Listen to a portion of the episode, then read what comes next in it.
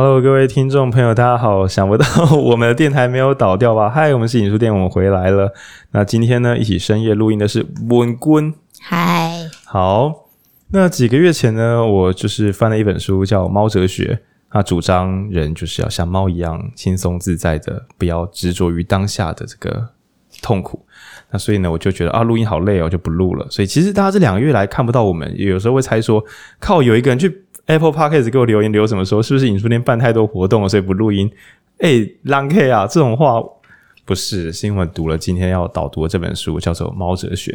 OK，好。呃，另外一个实情是我真的是呃两个月前，因为工作压力有点太大，然后我觉得我的录音的最高战力正在丧失中。那我在想到到底什么是我的录音的最佳状态？发现就是深不可测的幽默感跟地狱梗。那一旦失去了地域梗，其实影书店电台就是一个正常的普通的说书电台。那不是说这样不好，是我本人对这件事情没有任何的热情啊。那我只是录这个是希望我自己可以开心，我重听时才会爽。那一旦我不爽，我就不要再录，会比较恰当一点。OK。那我想听众应该也不想要我是抱着什么尽社会责任的心来录制，然后录又录的不好玩，那这样子彼此我浪费的时间，然后你们呢？目前平均有每一集有一千两百五十个人在听，我靠！我浪费录了一集不够酷炫的节目，就会再多浪费这个世界上一千两百小时以上的时间。诶，不对，你们不一定要听完。Fine，好，假设。那总之呢，我希望把它弄有趣一点。总之很高兴，就是好久不见，那我们又回来了。那呃，由于呢，就是我们有许多书单堆得乱七八糟，所以接下来应该是一个连续一路到底，就是叭叭叭，然后到那个呃，今年跨年前应该书单都是满的，所以暂时是不会有什么中断节目，跟大家先报告一下，可以放心听这样。那上传时间呢，一如往常的，理论上我都会希望在周一早上大家可以听得到。那如果听不到，不要太慌张，就是礼拜二不礼拜三不礼拜四不礼拜五就会上架了。对，总之我不能够因为把自己压力弄得太大，然后没有录出有趣的节目。毕竟你们应该就我所知啦，就是我在看后台数据的时候，大概每次只有大概两百人左右就会准时在第一时间听，有大多数都是。那个所谓的第一周大概七百人左右，也是分个五六天、六七天才听完，所以晚几天上架，我相信啦，除了有两百个忠实听众会有点小受伤之外，可是你知道吗？你隔一天都不受伤，因为节目录好了嘛。那大多数听众应该都是没有什么感觉，我们有没有准时上架了？毕竟 Podcast 不是给大家，也还是可以。好了，Podcast 就是一个永恒之物，所以我们还是把它录有趣一点。好，那紧接着好久不见之后呢，我们要来做一个就是夜配。你不要再给我去 Apple Podcast 说什么影书店开始走位，开始业配，看你再传试试看。OK，那我们这次要业配的主题呢是那个高雄电影节。那详细资讯我们下周会再口播一次，因为这个活动呢是在这个十月十四号到十月三十号在高雄，然后有 VR 跟 XR，然后主要呢是在博二的 P 三仓库。对，我那个没有记很清楚，因为到时候我们会有小礼物。那小礼物会在下周的时候才上架，为什么？因为是十月十四到十月三十的活动，我们现在其实有一点点太早口播了。OK，那我们会连续上两集，都会稍微聊一下这件事情。那详细的资讯，因为文字会比较好传达，所以我们会在限动上面把这个图文资讯放上去。如果你还不知道影书店的 IG 在哪里，去稍微加一下，因为限动真的很容易让大家看到讯息，所以我们有一些有趣的消息都是在限动上面发布的。OK。那如果呃下周有看到的，记得要分享下周有限动，因为我们会送出十组那个电影节有那个免费的线上短片账号，就是电影节参展的影片们，然后的现场账号。那因为电影节他们有问我们说要送什么礼物，有现场入场券啊或什么的。那我考量到影书店的听众遍布全台。然后其中一大半是在台北，对。那我想说，一大半在台北，我们有那个高雄电影节。虽然他会很希望说我们有人到现场去参加，但是我觉得大家要真的北高通车，仍然有一点点辛苦啦。所以我觉得，以我们听众来讲的话，线上短片的这个免费序号抽奖应该还是最棒的。那我们下周会推出抽奖。OK，好，我现在用了四分钟，感觉非常非常好。因为本来怕什么很久没有录音，然后失去了这个录音的风采，感觉并没有好。那现在呢，我们要讲一下《猫哲学》这本书。那文君来介绍这本书谁选的？诶，文君云比三十，周三。OK，fine。好，还有一个东西要讲一下。我们因为文君刚才比一个 Thank you 三十，然后我一直意会不过来。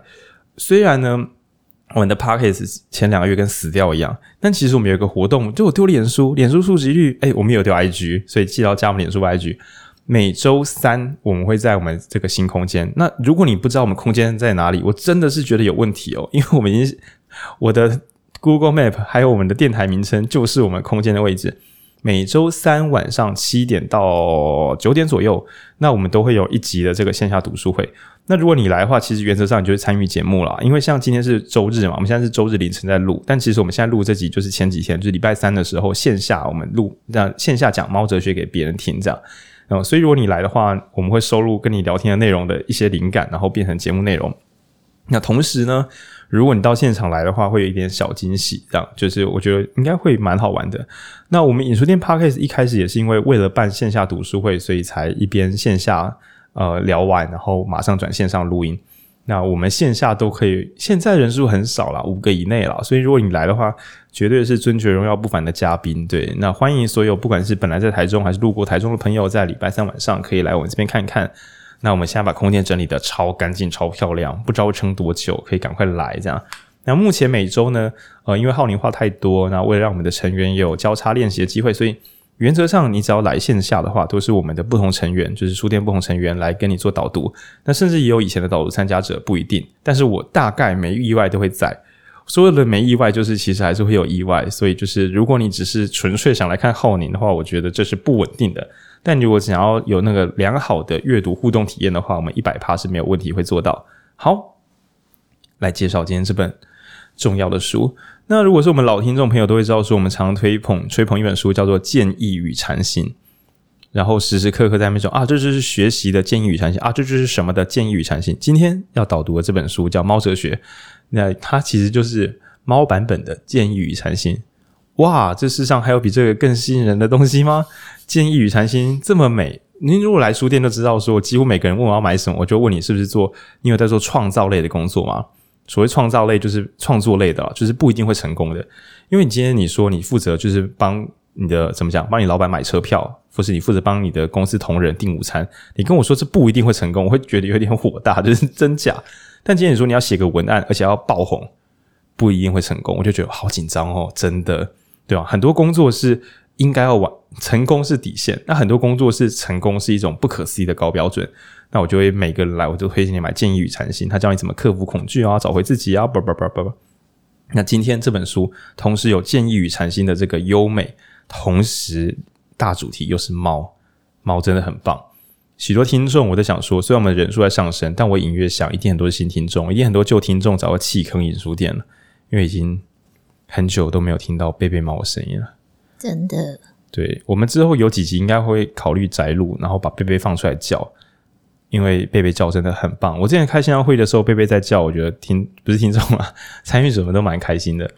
对，然后我们也邀请，如果是你如果跟我们成为真正的书店之友，不是书店之友，是我们的个人朋友，我就带你到我们家吃火锅，让你看看什么叫真正的贝贝猫，还有茶茶猫，真的很棒。小橘猫会躲起来，你看不到。好。那这本是《猫哲学》这本书怎么来的呢？好像是我跟文君去逛成品的时候偶然看到的吗？刚洗我有点忘记了。呃，好像不是，好像是我在网络上偶然看到书斋，觉得蛮有趣的，那我就想说，好像可以来读读看。而且大家可以去网上找它的封面，超级可爱。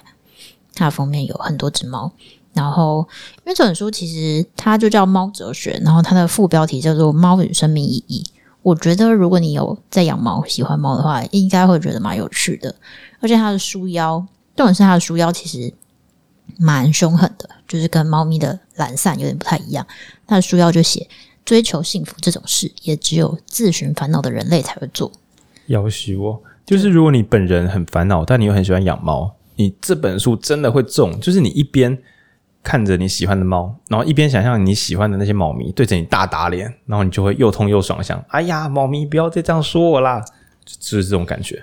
对，然后简单讲一下这本书，其实它就是在讲说，它其实呃虽然叫猫哲学，但其实它大部分时间是在谈哲学，不是在谈猫啦。它比较像是拿猫当做一个吸引你的主题，跟拿猫当做一个。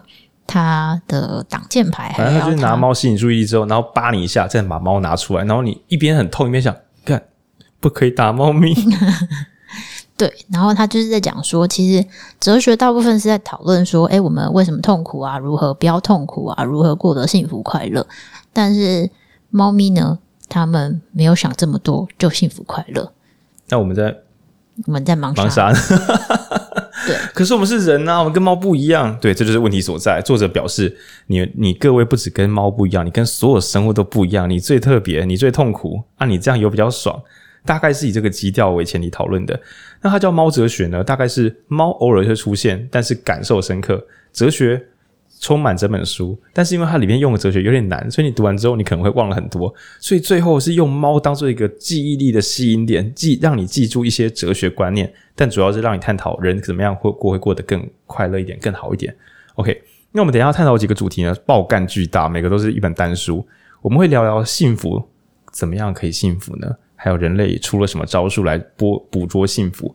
那第二个是道德，所谓幸福就是过得好不好嘛？所谓道德就是什么是对，什么是错。你是个有是非的人吗？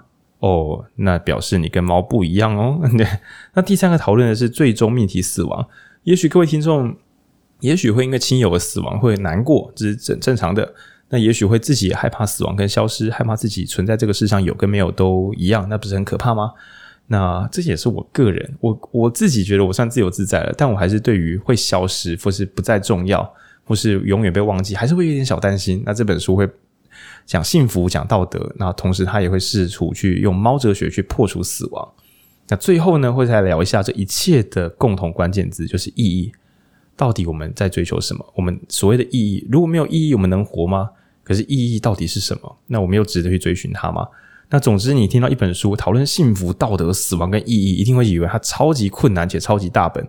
诶，但是它其实本身是一本薄薄的书。然后我也不是说很简单，因为它的哲学我觉得有一点点缩写，所以读的时候，如果你细读哲学部分，我觉得没有基础的话，读起来是会有点小辛苦。但是没有关系，因为这本书最后送你十个猫给你的建议，我觉得只读那个短短的三页还是会有成长的。好，那就开始聊聊。好，那他其实第一章就是先提到猫是。嗯，极致的实在主义者，嗯，这是原文哦。总之，他的意思就是说，除非现在可以获得立即的快乐，不然猫是不会理你的。尤其是你在做奇怪的事情，猫就会直接走掉。如果你有养猫的话，你应该很清楚，就是对，像我的养猫的话，贝贝猫它就会走掉。只要猫没有，它只要一丁点不爽，它就马上走人。就是你跟它呼噜呼噜，然后它在你身上很爽，然后你忽然想要伸手拿个饮料，伸长一点点，身体歪掉，猫忽然觉得。我的床歪了，他就走人了。哇，好鸡歪啊！哇，好幸福啊！这样，嗯，然后书里面也呃，我自己也很喜欢，是他就说，猫只信任自己能够触碰、嗅闻以及看见的东西，不会受到词语所载制。就是这才是书的第一段而已。你应该就是，如果你真的去看这本书的话，就会知道他其实是一个讲话蛮酸的人。这本书对人类的敌意很重。没有到，没有到，我觉得没有到敌意啊。就是你可以想，就是猫在嘲讽你。对，猫咪想说你在忙啥呢？这样。OK，那一开始在讲幸福的时候，他提出三个三大哲学的那个派系，大家在讨论人怎么捕捉幸福，变得更快乐。但其实我跟大家讲实在的，他所有讲哲学招数都是在嘲笑那些哲学招数，都没用，都在瞎搞。可是那些哲学招数都是一个又一个的大主流哦，我之后可能也会拿来导读。那到时候我们再来彼此冲撞一下。那第一招呢？他认为古典的人类想要怎么让自己可以幸福一点？这招其实我觉得在台湾算是某一种大型主流诶。嗯、Fire 或是那种就是什么提早财务自由这一个领域，我觉得是有点相近的。嗯，好，我讲讲一下。他第一招我通称它叫做无欲无求，不动心。它叫什么？伊比鸠鲁学派，但我觉得那个名字不是很重要。简单讲呢，你要的越少，你就越不会得不到。嗯，所以你就越来越不会因为得不到而痛苦。那也许你会想说，啊，这个太消极了吧？但是有一个学派叫做什么？提早啊、呃，提早下班，提早退休，讲的就是说，你只要小心的存钱，不要乱花钱嘛，小心存钱，存下来的钱呢，总资产只要超过你的年支出的四趴。那这样你就可以用你总资产的大概四趴的这个利息，然后来支应你整年的这个支出。那你就不用工作啦，你就可以做自己喜欢的事啦。重点就是你的欲望要小，你不要房子要住大的啊，或者说什么东西都要买啊，降低你的欲望，让自己能够不被社会束缚，不动心，无欲无求，带来无尽的幸福。嗯，也没有到不动心啊，我觉得它比较像是消，我觉得主张主要是消减自己的欲望，就是某一种。刻苦耐劳节俭的生活。我觉得是简朴啦，简朴，提倡简朴，因为他也没有叫你变得更苦，他这边不是要你受苦，他要你的是啊刻苦，你啊也不是耐耐劳，是很能够吃苦，他要你的是简朴。对啦，就是你不要想要那么多东西，卖家熊康熊胖啦，这样。对。不不购物啦，嗯，不购物。哇！如果是各种国家系统、市政府或者是各种经济部长听到这个，应该压力很大，就大家都不消费，那就是很可怕。那第二招呢？第一个是无欲无求嘛，第二招叫纪律。哇，这来到大名鼎鼎的斯多葛学派。斯多葛学派，我本来本人是很喜欢，因为它有两句话非常炫炮，叫做“控制你能控制的”。放下你不能控制的，那当然聪明的啊，对了，原本的原文是三句哦，控制你能控制，放下你不能控制。第三行叫做有智慧分辨两者的不同。我心想啊，都给你讲就好了。那个，请问第三行要去哪里学呢？对，那董斯多葛学派，它之所以在据说在戏谷是一个爆干大流行，就是因为身为一个创业家，能做的事情当然就尽力做好，可是不能做的事你也拿来烦恼，你人就会坏掉。所以你要知道哪些东西是机运，哪些东西是真正该做到的事情。然后那个有智慧分辨彼此的不同，当然是真真你真有智慧这样。那总之呢，借由纪律，所以俗称什么哲学家皇帝讲的就是这一套。我们要好好的去健身，对，斯多葛学派跟健身，我觉得是这个联动度很高。好好的去健身，好好的餐饮，早起认真工作，然后就是好好的穿衣服，好好剪指甲，能够控制的都给他控制。借由自制力来使自己靠幸福越来越近。人生不是靠懒散换得幸福的，是靠自制获得幸福的。我个人觉得他的自制幸福倒不是什么自制之后就会很成功，就会赚大钱，钱会让你幸福，倒不是那边哦，而是自制的本体。他觉呃，就是其实他最有名的人叫呃，也不算最有名，最早的人。叫做奥里略，就是刚刚说的哲学家皇帝。然后他其实是一个超级，就是你可以想象他是就是一个超级理性的人，超级相信就是理智，只要你可以控制你自己，你就可以得到幸福。所以他也不是，就不是刚刚说的你你可以赚钱或者怎么样，而是因为你自制本身就是你幸福来源啊。对对对，一切都在你的掌控之中，所以它是一个。你可以想象，它就是一个超理智学派。你就有听过什么自律换来自由？它就是自律换来直接换来幸福，连自由都不用，直接跳过。那我个人在偶尔蛮自律的时候，也会有一点点自律换到了幸福。比如说，我该把专案写提案写完，还是先去打电动？我先写完提案，我会觉得我真棒，就是一点点。对，那总之，斯多葛学派是强调这一刻。嗯，然后我觉得斯多葛学派更多的是，就是你如果觉得诶控制可以控制，那放下不能控制，跟上一个伊比鸠鲁到底有什么具具呃更具体的差别？我觉得是斯多葛其实他也很多时候在试图在扩张他可以控制的范围。就是我觉得这是为什么他在戏骨其实还蛮受欢迎的原因。就是虽然你好像要放下也不能控制，但最好的。的话，你也可以试着一直减少你不能控制的东西，就也是非常棒。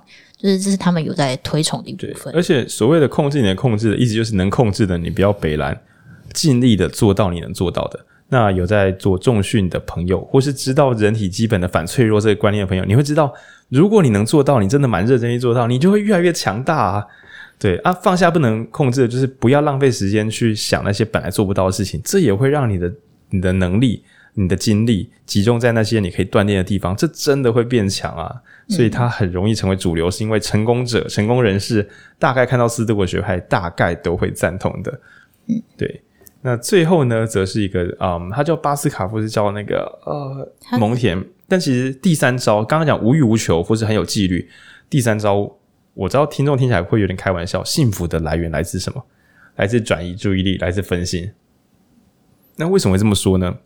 嗯，哦，这边其实要稍稍区别，就是蒙田跟巴斯卡跟前面相比是这两个人是比较靠近的，但这两个人的理论也不完全一样。那巴斯卡他主要讲的是转移注意力，就是他他们两个都比较像是觉得没有一个好好的方法，没招啦，就是追求幸福哦，没招啦。对对对，他不会说，哎。你超级理性就可以幸福，或者你无欲无求就可以幸福。他们比较不是这样，他们比较像是你不要，你可以做这些这些事情，让你不要这么痛苦。就应该说，你不要去想幸不幸福了，你不要想就不会痛苦了。对，相当回避。那这招听起来很可笑，对什么？前面说无欲无求，对吧？就比较不会因为想要得不到的痛苦嘛。那或者是说很有纪律啊，既有自我控制，所谓的真的是自我感觉良好。诶，我觉得我能够掌握自己的人生，所以我很幸福。那第三招分析，你说看这什么烂招？哎，可是有哎，你国高中的时候有想过你这生要追求什么吗？不多吧，对不对？可是国高中，如果你有认真考试读书的话，你说你是为了自制吗？但自制应该是追求自己要的东西，可是比较像是眼前有个考试。你说你为什么不思考你的人生？你就会跟社会大众说啊，我学测跟职考就是很忙啊。然后出社会之后呢，我要找工作就很忙啊。然后找工作之后就结婚生子嘛啊，我就是要照顾小孩啊，我要整理家里啊，我还要赚钱，我就很忙啊，足够的忙。我认为早一辈，我们这一辈的年轻人可能会比较痛苦，就是因为我们这个不小心就是知道太多东西了，脑子变得就是太灵活了。然后我们的前辈呢，可能我我说是更以前的人，可能因为生活真的不好过，所以光是要把自己养活，就会弄得蛮忙的。那人只要一忙呢，脑子就不好动。你可以试试看搬家的那一天，大家不知道没有搬家过？就是那种住三年宿舍，不是住五年外宿，然后要搬家从台北搬回台中或什么的。你可以试试看，在搬家那天，或是小时候拔河比赛结束的当天，看你回家会不会思考人生的意义。很，我是觉得很想睡觉。对，所以如果你忙不过来的话，不管是追求什么。你只要追求任何东西，弄得忙不过来，你很可能就不会感到痛苦。所以这边叫做追求幸福吗？我们不如就是更白话的说，是防止痛苦。不动心可以防止痛苦，自制力高可以防止痛苦，忙不过来也可以防止痛苦。那但叫在猫哲学的眼前，都会觉得 你各位到底在冲啥小啊？你想要的快乐，如果你如果此刻不快乐，你到底要等何时才快乐？对，那你回去看看你的猫。它并不会既有什么减低欲望，没有。它想要喵喵叫，它就会喵喵叫；它想要找你抱抱，找你拍屁股，它就把屁股凑过来。它没有要降低欲望，它也没有什么纪律可言，真的是没有。它想干嘛就干嘛。那最后它会不会借由装装忙来逃避自己的幸福呢？不会，它没事就没事，它有事就是做想做的事，它没有假装有事这一套。对，它。所有的精力就只有发动去追求幸福，跟没事干放空，可能也很幸福。嗯，就交错在两种动跟不动的幸福之间而已。对对，然后所以我要来念一下这张这个名言佳句。嗯，他我觉得我很喜欢的是，他就说幸福快乐在人类身上是一种刻意造成的状态，但对于猫而言却是他们的自然状态。就是他的他会觉得说，猫只要它没有生病痛苦，它好像就。就算是一种幸福快乐，猫没有出事的话是快乐的，人没事的话是不会快乐的。对，人一定要很极致状态，然后快乐一下之后又回到不快、没有那么幸福的日常，这样才爽。嗯，然后所以他也他也说，人如果说自己的生命目标是要追求幸福，你各位应该都是吧？然后他就说，言下之意就是他们活得很痛苦。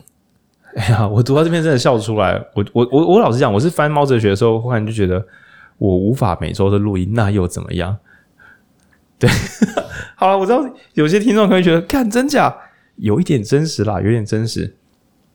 我们到底是为什么要做这件事情？那最终，如果每一瞬间都是我们如果是为了追求幸福，那我们此刻就离幸福近一点，是不是不错？那当然，理智的我还是想说，可是没有每周录音，听众可能会流失或什么的。可是。为什么要让听众不流失？为什么要很多听众？到底在干嘛？很多听众会使我快乐，比如说发大财，不什么吗？就算会，可是录音录得很痛苦，使我发大财，再用钱来让自己快乐，这个听起来好像没有什么智慧，好像有点绕。况且，如果我录得很开心，听众不会多啊。听众就是辩证之后会觉得说：天哪！就算我想要听众多，使我赚到钱快乐好了，好像痛苦的录音也不是一条好道路。那猫咪就更不会想那么多，就是你爽就录，不爽就不要录，那么五四三喵走掉。对，总之第一章幸福的终点，它只是它真的是拿猫出来闹人，就是呃伊比鸠鲁学派的不动心，斯多葛学派的自制力，然后跟最后的这个忙不过来转移目标，这三招在猫哲学的眼中都会觉得你在瞎忙看看，真的是很没用。你所有的招数都是在拖延自己去碰触当下瞬间的幸福而已。也许听众会想说，靠，这个有点抽象，可以具体点吗？你忙碌的上班，你吃一顿午餐，也许只是去超商吃午餐。你心中甚至会觉得，如果我有钱的话，我就不要上班，我就去吃很贵的大餐，我才不要在那边吃超商午餐。可是，以下不是鸡汤，我是我个人常陷入的状态。说实在话，现在超商的东西，我觉得跟以前相比是蛮好吃的，而且跟大众食物相比，一样的价格，超商食物说不好吃，其实我觉得是一样的价格之下，说超商食物不好吃，我真的觉得有点太苛刻了。当然，如果你是台南人，也许你会举出很多反例。拍摄台南人，我知道就是你们那个食物不太一样，但我说一般一般的城镇、一般的商业区可以买到食物一样的价格，那今天这世界这么大，还有很多地方连这样的食物都吃不到，而我们只是花一个。半个小时的钟点，因为现在基本工资也调高了嘛，我们花半个小时的钟点费就可以吃到一顿还不错的午餐，而且不会让你饿着，除非你人超大只。那食物又不差，你又不会饿着，这难道不是一件值得幸福的事情吗？你慢慢的、好好的把餐吃下去，然后感觉到就是这东西也是美味的，这真的是做不到的吗？那倘若你做得到，这瞬间的幸福难道不能够陪你走过这一瞬间吗？你非得要等到遥远的某一天才要幸福吗？那那一天到了，哦，你你自己拿出你的理智啊！你眼前的东西你都看不起，眼前的公司、眼前的餐饮、眼前的旧机车，你什么都不喜欢。你的等到某一天，等到有一天，也许你借由压制你的欲望，你压制欲望的瞬间，你真的有在幸福。然后或者说你很自制的做某些事情，然后去无视眼前的所有感觉到的幸福，这你真的有幸福。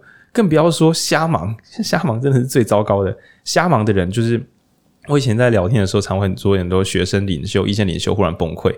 他每天在外面什么，一下子跑立法院啊，然后一下子可能就是跑那个学生会啊，叭叭叭，各种跑来跑去。有一天回家的时候，看到就是自己男女朋友可能传讯息，然后干掉自己，然后房间又很乱，然后碗盘都没洗，然后功课都没做。突然在这一瞬间，感觉到深深的悲哀，就是我到底在干什么？主要就是你既有忙不过来，让自己逃离痛苦。啊，这是真的是我也用过，因为我妈过世的时候，我也是跑各种我可以跑的活动，做任何我能做的事情来逃离痛苦。但我真的知道，我是在，就我不是无意识的，我是很有意识的逃离痛苦。那时候到了，还是要回来收没收烂摊子。对，那如果你身边已经有可以碰触得到的小确幸，你为何要用忙不过来来就是躲开这些好东西？那所以就是猫哲学第一章要教大家的是幸福，幸福就在你身边，只看你有没有用心的感受。真的是这样，真的。听众翻白眼，我说 fine，这需要你教，要啦要啦，好不好？就是不要忘记，你不要觉得这个很浅，然后又做不到，好不好？大家不要都只追求难懂的大道理，然后又没有过得更好，好不好？感受身边的每一个美好的小东西。呃，比如说，你可以看看你的手指头，那想，哇，我有十根手指头，诶，它没有一根是坏的，我可以灵活的使用它。你会想说，干，公杀小，这个到底有什么好幸福的？不瞒您说，我们录音成员的浩君，哈，上个月就用电锯削到自己的手指头，他的食指他没有断了，但他的食指现在跟你不一样，他可不能灵活的甩动呢。真的？对啊，那这很多东西不是说什么失去后才会得感觉到幸福啊？干，那就是瞎，那就是拥有的时候眼瞎看不到啊。那你何苦要把自己搞成这个样子？对，感应、珍惜自己所拥有的啊！我有一双近视眼啊！妈的，你不是能看到东西吗？近视又怎么样？跟瞎了比起来，近视眼就是戴个眼镜都看得到东西啊！诸如此类的，好不好？好好的感受身边的所有你心动的小瞬间。好鸡汤啊！对，好，那第二章就更可怕了。道德，道德是什么呢？阿坤，这一章就是讲说。其实我觉得这章，嗯，该怎么说呢？就是他从头到尾就是在批判道德，就是一个假议题，这样吗？算。对，你各位是不是在想说林志坚到底有没有抄袭？你是很在意抄袭？我跟你讲，我我本来也是啊，我本来也是啊。以前的我真的道德感，我真的是一个道德魔人，不胡烂你。我真的有很多觉得该跟不该。我以前很容易因为这个跟别人吵架，包含自己的女朋友什么之类的，因为我想说。这世上总是要有个是非对错吧？那也许听众想说：“干，所以浩，你现在是心中没有是非对错的观念哦。”哎，也不要这样子，不要这样子，比较比较少。那我来解释一下为什么。好，我们接一下小智哦，小智，小智那时候大家不记不记得，就是那个他比比鸟在第九集的时候，长盘森林，他不是就 他不是跟比比鸟说，有一天我会来接你嘛？然后到现在都还没有回去。然后不是好，我们来聊林志坚了，不要聊那个小智。不要说啊，看你说那天又要聊政治，你是新听众吗？我怕旧听众还怕我们不聊政治呢。OK，林志坚抄袭。那今天呢，我们就去道德化来问说，抄袭又怎么了？我抄人家又怎么了？那也许你会说，不是啊，之前咱有没有抄人？我不确定。举个例子而已，好不好？不要这样，这样子。现在不是在说他有没有抄袭，现在是在说，如果有一个人抄袭了，对这件事情到底为什么值得大家这么生气？那我先拿出了原始道德论，我会觉得说啊，就是骗人啊，骗人就不好，对吧？但当然有些人更炫炮，会说抄袭就是不好啊。诶，这种人真的很难沟通诶。可是也不是很难沟通，对，很难沟通。因为我可以想象，我我爸如果还在的话，嗯，他就是他是一个深绿嘛，所以他可能就会说抄袭又怎么样？我觉得又太多了啦。我我不是那个觉得抄袭是好的，我意思是我们来深深的思辨抄袭为什么不好。那你这时候不能跟我说抄袭就是不好，不行啦。这很像问人家重训为什么好，重训就是好，干这样是要讨论什么啦？好，抄袭的不好呢？我自己觉得主流原因应该是呃诚信问题，也就是说你骗我啊，我要怎么相信你？那这时候呢，就要继续往下挖掘，就是人为什么需要被信任呢？那这时候你会想说，不是他，他是公众人物，所以要被信任。Fine，公众人物，所以就要被信任。那为应该说信任的好处是什么？最功利的思想应该是，嗯，人跟人之间如果彼此不能互相信任的话，就要花很多成本。也就是说，我要很小心检测你能不能信任。所以大家不要去做出失约的事情，不要做说谎的事情，大家彼此合作就会比较轻松如意，诸如此类。OK，那也就是说，你这个人的道德观是什么？你的道德观就是只要让我多花资源就是坏的，对吧？因为本来呢，你没有说谎，我还可以轻松相信你。现在你说过一次谎了，我就要防着你了。你让我多花资源了，你坏坏。我先做这个假设啦。当然，你可以玩那个核心道德论，就是人只要说谎就是坏的。哦，你这个康德信徒，我这样子真的是不好沟通哦。我们今天拆开一点讲，到底对你有什么坏处，好不好？OK，好。那今天呢，就是因为他骗你，所以他消耗你的资源。那这时候就会进入下一个小麻烦，就是。呃，你是否觉得犯过错的人都该直接去死？对，就是你是绝对死刑论，然后或是绝对的那个犯罪前科科印论。小时候偷，小时候偷过一个不啊，然后谚语什么“岁寒逃班不，大喊掏看骨”。你小时候班级肯不啊，你长大一定会偷牛，偷小牛，蓝宝坚尼。对，你可能会这样想，说是因为他，但是你长大有读书就知道，小时候可能前额叶发展不完全。所以就是他的理智上控制比较困难，那也可能还没有受过教育，或是不知道这件事严重性。那总之呢，你应该不会觉得，当然你也可能这样觉得。那我觉得有点可怕，就是所有的呃有问题的青少年长大之后都会成为没有用的废物，都该丢去坑里面坑掉埋掉。那这样就很混乱了。这样子的话，我就不知道你的新竹是要投谁，因为呢。你一边觉得抄袭的人不能投，这样民进党就爆炸嘛？另外一边你觉得小时候学历差的人长大就一定没救？不是，你不这么想，糟糕，这样子高虹安就不能投。那国民党是谁报名参选？我有点忘记了。好，没关系，fine，你可以投国民党。那这时候很多听众想说，哎、你这样子很烦呢。对，就是道德论的麻烦。书里的作者直接讲一个鸡巴话，就觉得说根本就没有什么道德啦，道德就是所有人的情感投射，硬把它反推回去，把它理论化，然后变成一个中心思想。更糟的是，因为大家都是随机发挥的，所以其实正常人的道德根本就很少人可以整盘倒 A 掉。就是你一边觉得说不可以抄袭，不然这样骗我，我就不信任他，很累。然后同时又说我们要对弱势的人有关怀，给人家第二次机会啊。诶，等一下，给人家第二次机会不是要多花资源吗？然后呢，自己一犯错就说我只是不小心的，我希望别人可以给我一点机会啊。然后同事犯错就说这种人哦，就是让大家浪费精神啦，赶快支遣他。诶，等等等一下。到底是怎样？那也就是说，作者认为谈道德哈，我跟各位先讲一下。我想大多数人应该都是没在动脑的双标仔啦。不要说谁是双标仔啦，正常人不要太严苛的对待自己的人，应该都是双标仔啦。那为什么作者要先讲这个呢？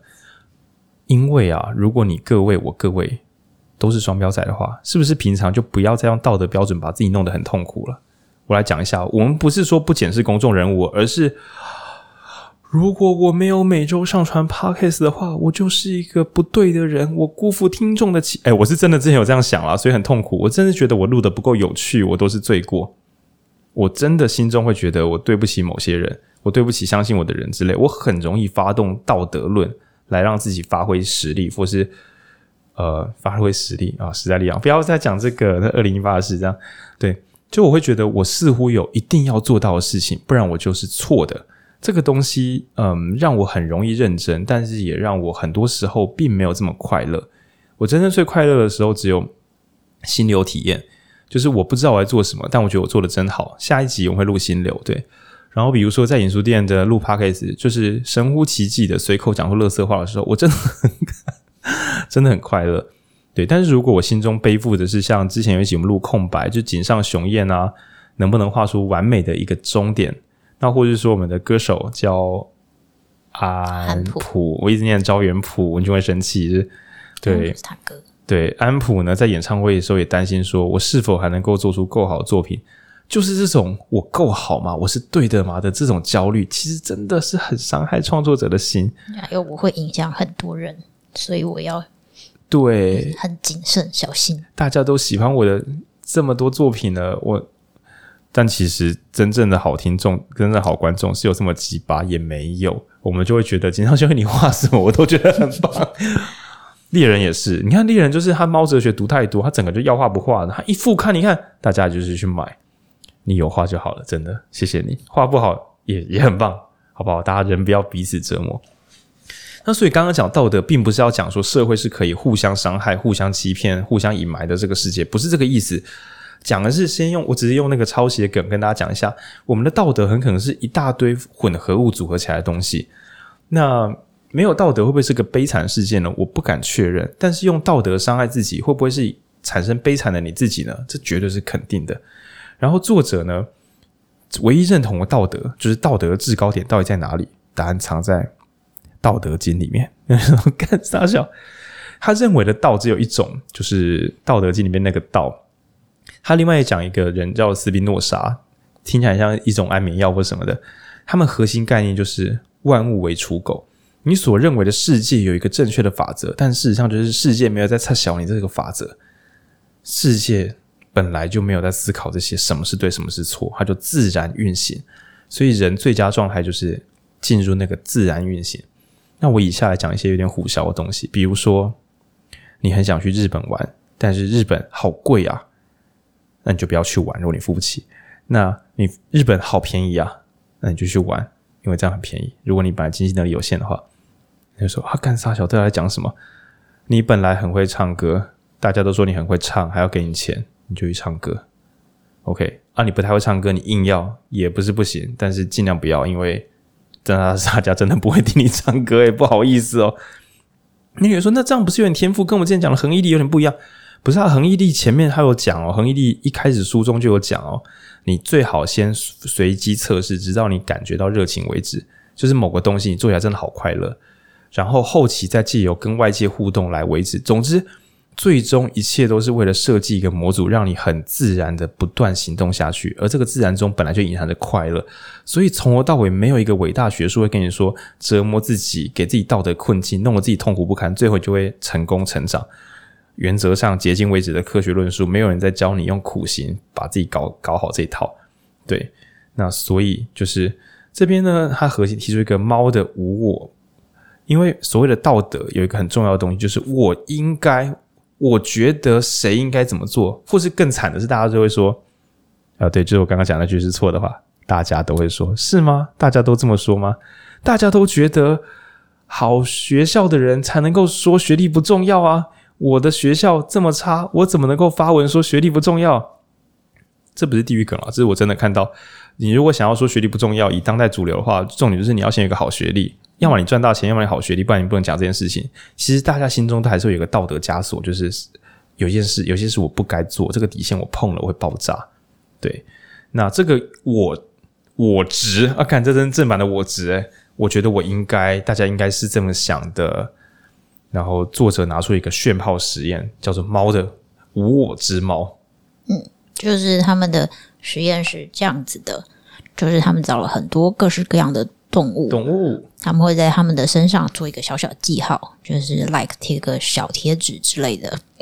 就是大家演唱会是不是挂手环嘛？他就是对动物做类似的事情。然后接下来让他们照镜子，子 然后照镜子的时候会发生什么事情？比方说你脸上长一个痘痘，你照镜子的时候你会做什么事情呢？我挤痘痘，摸那个痘痘，没错。对，这些动物们、啊，你会舔痘痘那边。黑猩猩、大猩猩、海豚、虎鲸，还有一些鸟，它们都摸了那个点点。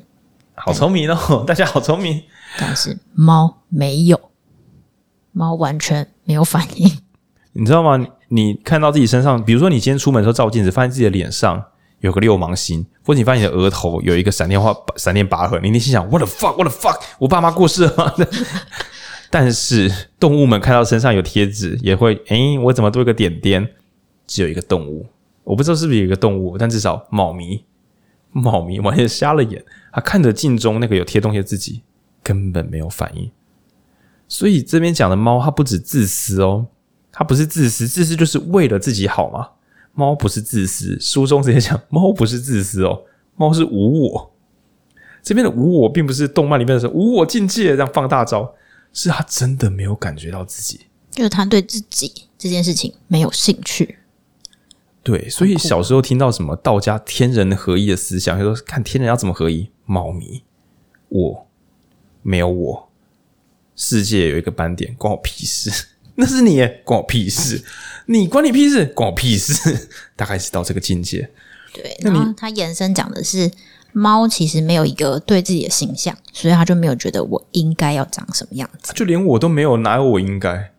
对，本来无一物啊。就我们在读这本书的时候，我深深的感觉到这本书讲的是那个六祖慧能跟五祖，就是那个明镜本那个什么菩提本无树，明镜亦非台的那一招。你在想说，这个世上有什么东西，我要好好的维修它。斯多葛学派，对不对？时时勤拂拭。然后就是六祖猫咪就说：“本来无一物，何处惹尘埃？”好帅啊，猫咪！他说：“本来就没有我啊，那为什么要执着？我该怎么样呢？”你本来说：“猫咪，你不要再吐这里了。”他说：“本来就没有我啊，你怎么会觉得我一定不能吐这里呢？”然后我我我帮你擦，我帮你擦，我思考一下，我帮你擦。对，所以这边讲的道德是作者里面提到说。世界的枷锁大概分成道德，大概分两种。第一个是情感，你看到有一个人杀小孩，一瞬间真的暴怒，你觉得这是不应该的。事实上，你在乎的是普世价值吗？不是，是你情感的投射。于是你会把它组成道德观。这个愤怒，你可能变成我们不可以伤害弱者。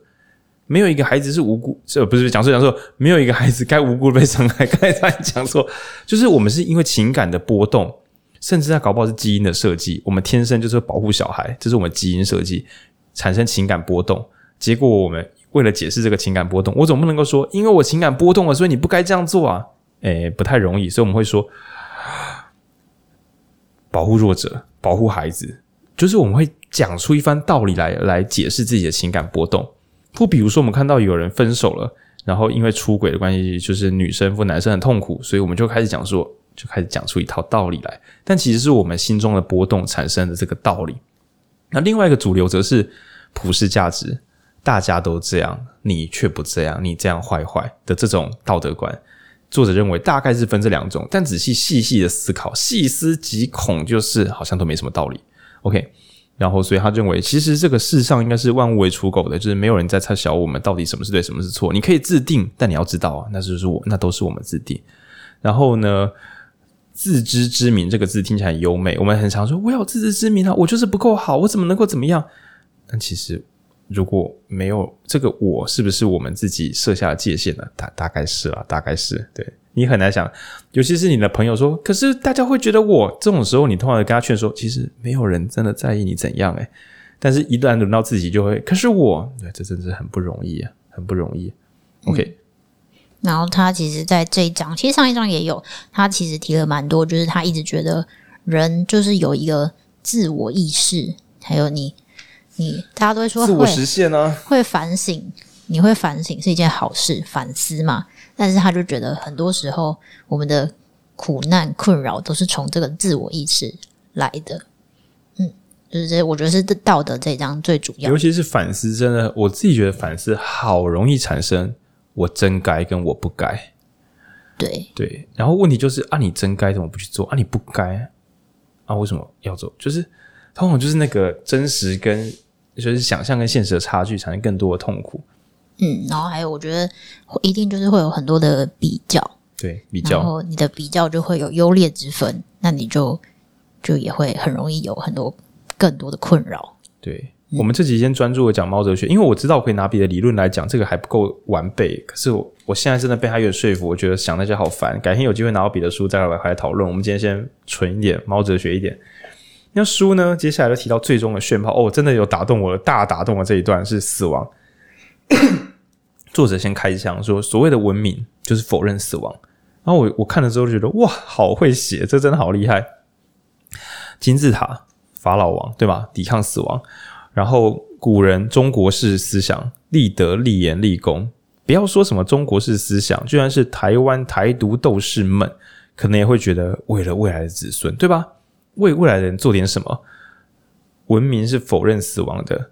那更精确的讲，所有的努力几乎都是来对抗消失、对抗瓦解，也就是之前讲什么时间敌啊，就是热力学第二定律会去解释说，所有熵啊，干我又讲啊，我每次讲敌，damn，谢谢文君。那个字不是念敌，那个字念熵，熵熵，我不知道我在敌三小这样。总之呢，世上的一切应该都会最终都会慢慢的失去秩序，然后万事万物都要瓦解。想要听更多，可以去听呼吸那一集。然后只有一个东西在聊相反的，就是天能。如果你可以逆着熵行动的话，就是秩序又很瓦解这种反向，几乎就等于是时间倒流。好，先停在这边。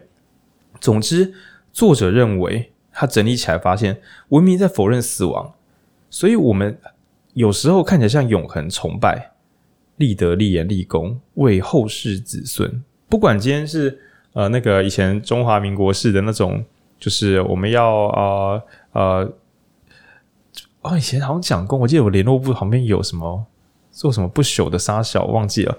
然后或者是比较有，嗯、像台派斗士啊，然后甚至像以前赖和先生、史明先生，大概都会有我们要为未来的人做一个努力。我真的很容易被这种东西弄到感动。好，我现在这个东西还是会感动我，只是作者认为这一切似乎讨论是同一个主题，就是我们能不能够把东西往后延续。个人的生命可能会消失，所以有人去讲求自己要不死，活久一点。哦，就以前讲什么长生不死啊这种概念。你有些人超脱了个人生命的死亡，但他希望自己的生命价值可以被延续，好的东西可以被传到后代。这其实也是希望眼前的努力不要有一天化为乌有。哦天哪，我真的超吃这一套。就我以前录的时候，我讲过，说我爸妈过世的时候，我真的是很难排解那个痛苦，所以后来我就换一个想法，我就想说，呃，他们对我的好，如果我以后也可以对其他人产生贡献的话，似乎他们就不会消失。也就是说，其实我不是在创造幸福，我是在抵抗他们的消失。对啊，现在比较轻松可以讲这些，以前想这个真的是好痛苦。那所以呢，作者说以前的人啊也会害怕死亡跟消失了，所以以前传统上来讲会有集体仪式，也许是大家一起有宗教仪式，那也许是大家一起有一个王朝，有一个很伟大的皇帝。让大家感觉到说，我们就是这个伟大帝国的一部分。那现代人呢？哦，这个集体意识这招就没这么流行，那就麻烦大了，因为就要靠自己。你要自己想想，你要自己怎么样能够创造自己的永恒？比如说，在区块链上面写文章啊。哎，干这段不是梗啊，这真的是一个新流行啊。就是呃，比如说，如何让自己的存在是可以累积的，可以被发现的，可以流往后流传的。那写一个好书。或者是创造伟大的作品，像我录 Podcast，我有时候不是有时候啦。以前的听众应该知道，我在讲那个空白那集的时候，我也好想要做出一些厉害的东西，让以后的人可以看得见。那我终于在今天的猫哲学这里面讲到了死亡，我终于弄懂《见异与禅心》里面的某一个地方在讲什么了。就是因为作者认为，所谓的猫哲学这个超脱是什么？就是真的连消失都不在乎啊！你的执着不应该是。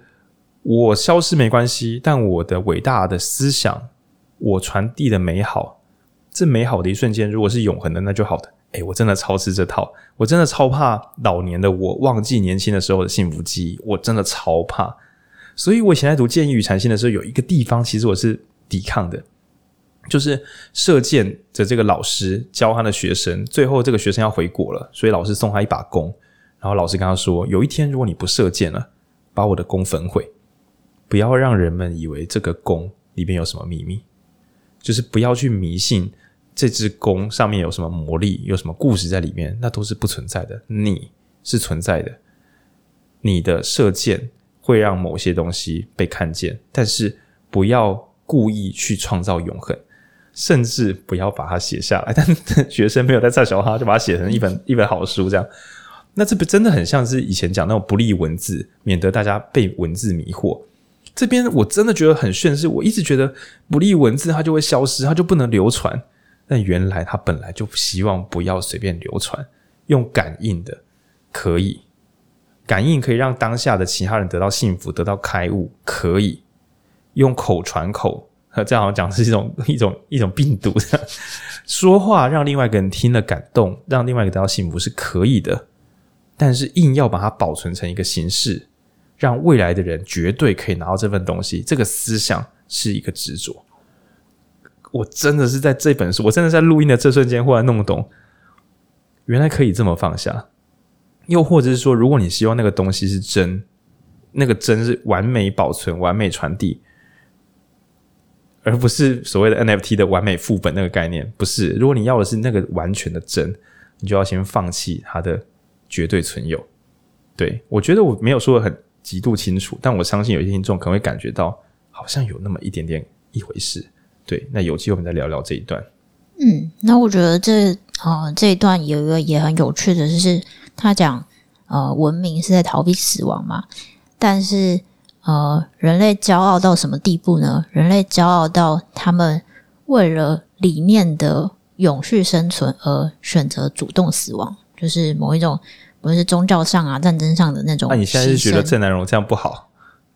没有啊，或者是说猫不会这样想，就是人类会发生什么事？人类不只想要克服死亡，人类克服死亡的招数强大到可以放弃生命来克服死亡。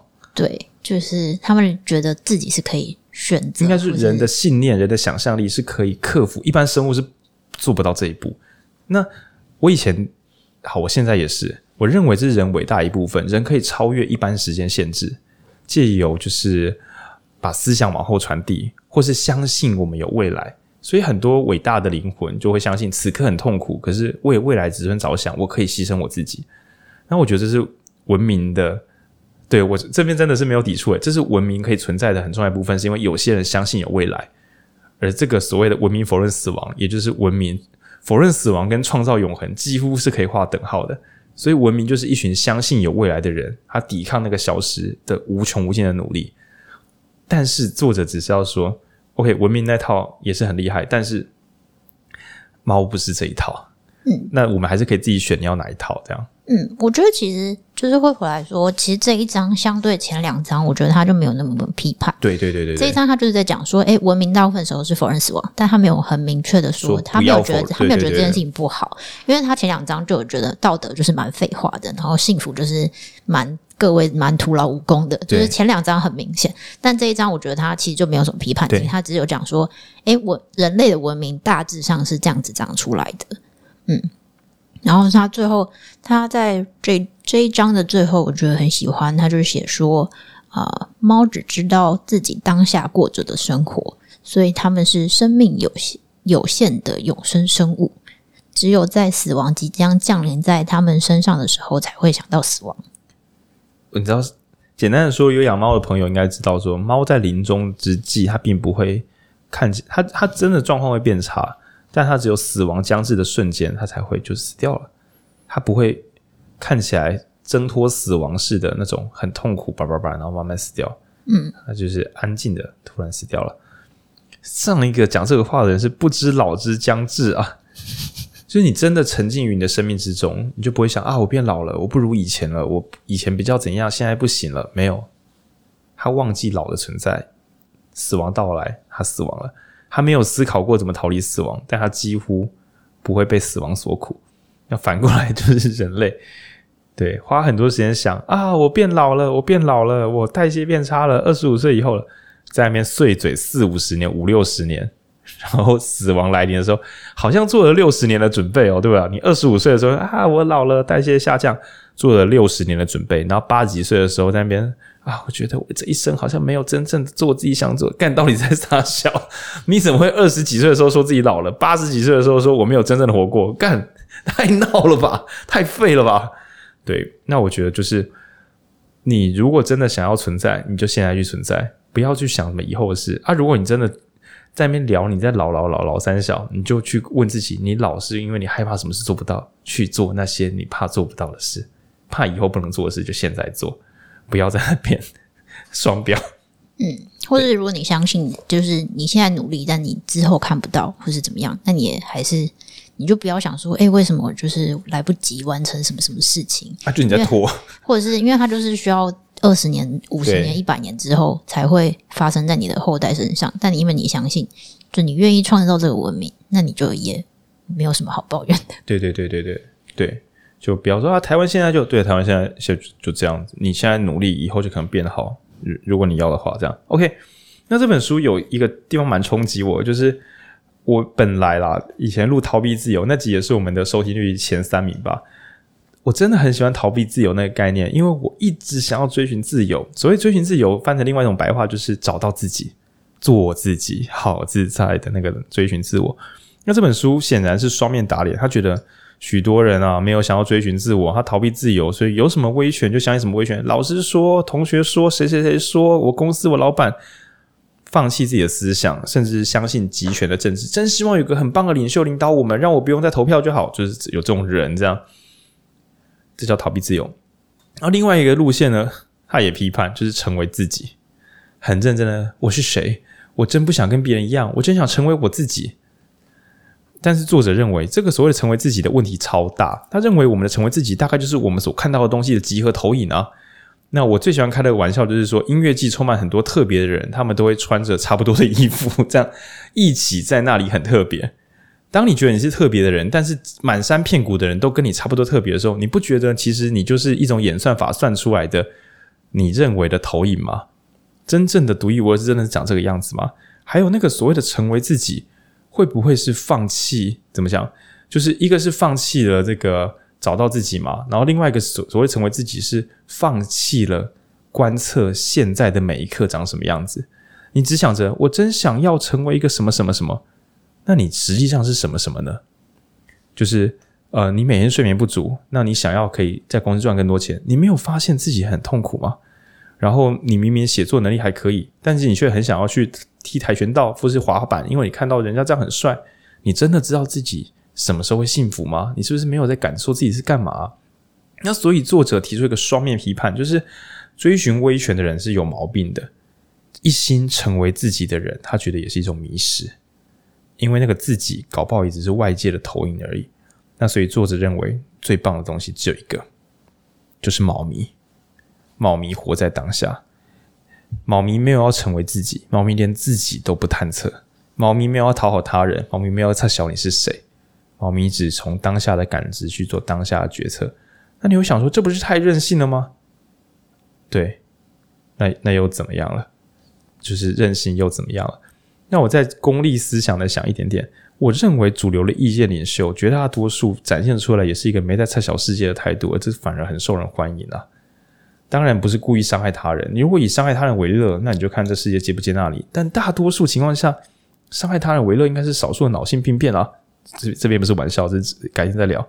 大多数的做自己，大概就只是探索探索自己是谁，然后全力以赴的往自己即刻的快乐去追寻而已。嗯，在不录音的时候，我有看那个金黄轩那个什么奖，金钟金曲金曲奖啊，走中奖。靠，我忘记什么奖了，fuck，金曲，金曲，反正就是黄黄轩在哦，金曲，黄轩在主持。那我心想，真是一个神经病，真是称赞一位。你说他是为了迎合谁这么做的？我是真的看不出来啊。但是那个专心的、全力以赴的做自己，好赞。好，那我们讲一个比较正常一点的，山妮老师，陈山妮老师。哎，等下文君为什么皱眉头？山妮老师也蛮，就是他很棒，但是我觉得他。不算，你说他有他的，他蛮蛮偏差值的吧？怎么说？就就正常人好像不太能够那么做自己。没有，但我只我只是要举一些做自己的极端例子。哦，对啊，对啊，对，做自己。反正就是我觉得主流真正是让大家吸引大家的，不就是那个做自己的？我觉得有种生命原动力的感觉，好像不一定要这么迎合他人，或是。哎，你说那这样算找到自己吗？我觉得他不是往内探索，哎，是往跟外界互动的瞬间去做结合。你可以想象说，有一个人觉得自己很喜欢爵士乐，然后不去跟音乐互动，只跟自己的内心想：我是吗？我是喜欢爵士乐的人吗？也许是吧。对，我是。这有什么意义？不就是应该你在演奏之中跟这个外界感受到瞬间的幸福跟美好？你怎么可能搞得稀巴烂还觉得自己超喜欢，或是明明就幸福的不得了，却说自己还好啦。切实际的，不要不切实际啊，切合实际的去感受世界与你的互动，好吗？对，我引用书里面我很喜欢的一句话。他在他前面在讨论天性，就是他觉得大家需要靠着天性而活，但他对天性有一些其他讨论。这个给大家看书，有个几巴的。但他就是对天性讨论，我觉得呃蛮复杂的。看书可以看书，但是他的结论就是，每一个人的美好人生都不是出于选择，而是发现得来。美好人生不是你想要的人生，而是能够让你获得充实的人生。嗯，对。就是不要以为啊，怎么讲？我们最终都是感知到幸福快乐，而不是我决定选那个就会幸福快乐。没有，其实你还是要，你就要做出行动去互动，然后去感受跟去改变，或是等等之类的。对，就是。浪漫的说啊，我选择当个摇滚歌手，没有啦。其实是后来你在无穷无尽的练习，然后跟真的很快乐，跟真的弹得很好，跟他互动，是那些体验之中使你幸福，倒不是你当时那个选。虽然我我有好一段时间我也觉得是影书店 Podcast 是因为我选择这样录，这是伟大的选择。但其实就是有记得去录，录的时候有快乐，然后录的时候有让观众快乐，是这些真正的操作中的回馈体验是伟大的。当时那个选择是回推来讲，讲起来比较故事性，就是当时我选择做什么什么，哇，好感动哦！大部分的故事都会讲成这样，但其实真正让人感动，应该都是操作中的体验瞬间，就体验们、嗯、每一个体验才是真的。倒不是，就是你那个选择当然是重要的，因为没有那个选择，这件事情不会发生，不会开始嘛。但是你有没有持续的去做，跟持续的去感受，对，对，发现这件事情，因为你有可能。你今天如果选择，然后这件事情其实就蛮无聊的，或者你蛮没兴趣的，或者你做的蛮挫折的，然后它就结束了，那他也不太，你可能也不会再提及它。但那就是终究就对啊，你就是每次都选，好像选择了对了，但其实应该还是那个体验系统有没有真的建立起来比较重要。那所以这边提供个作弊小秘诀：你做任何事情啊，天啊，其实好像讲过诶，专家之路有讲过，重点不是你选哪一个职业，而是在那个职业中你能否慢慢的去。把技术都学好，最终在每一个微小的操作中感觉到幸福，于是你就会往专家之路走。嗯，一来是你会变强，二来是你每一个操作给你的幸福感都会比较多。诶，其实我煮菜有这种感觉，就是我有认真的在煮菜的时候，我知道我在做什么，每一个动作，每一个火的跟锅子啊声音那些回馈，使我能够更流畅的运作下去。因为我知道我在做什么，所以我做得很好。而因为我知道我在做什么，在做的那每一个小小瞬间，我都觉得那些回馈让我非常非常的幸福，就很像是骑机车，就是骑很快的，不是，就是所有你所能操纵的那些体验，世界给你真实回馈，让你觉得你在控制之中，那个微小的东西都是很美很美的。然后专家之路也认为说，不是先设定伟大的目标啦，就是基本功练好，知道自己在做什么。体验变多，变得幸福啊，技术会变好，又被称赞啊，就最后有空再开始教别人，那是很久之后的事。其实讲的都是这种无聊生有趣的这个，对。但是他也不是在这本猫哲学，就更不追求说你要先设定伟大目标，有一天我要成为专家。它比较像是你即刻就该得到那个幸福了，如果没有，就该抛下它了。嗯，我觉得这本书讲很多，就是呃，不要比较。就是我觉得幸福，他前面讲幸福或道德都有，都是因为很多都是比较来的。然后，所以他也一直强调，他其实前面提蛮多，就是呃，可能因为大家因为就是演化论或什么。虽然其实达尔文他也有讲达尔文没有这个意思，但那很多人后来就是讨论演化论的时候，都会觉得人类就是高于其他生物一等。对，嗯，我们因为有什么什么，所以我们比较厉害。对，所以他其实。在最后有说，就是人类不高于其他动物，也不低于他们。人就是人，猫就是猫，差别在于，猫虽然没有任何需要向我们学习的地方，我们却可以向他们学习怎么减轻身为人所背负的重担。嗯嗯，猫可以当我们的老师，因为他们并不渴望自己所没有的生活。我觉得光是不渴望自己所没有的生活就很不得了。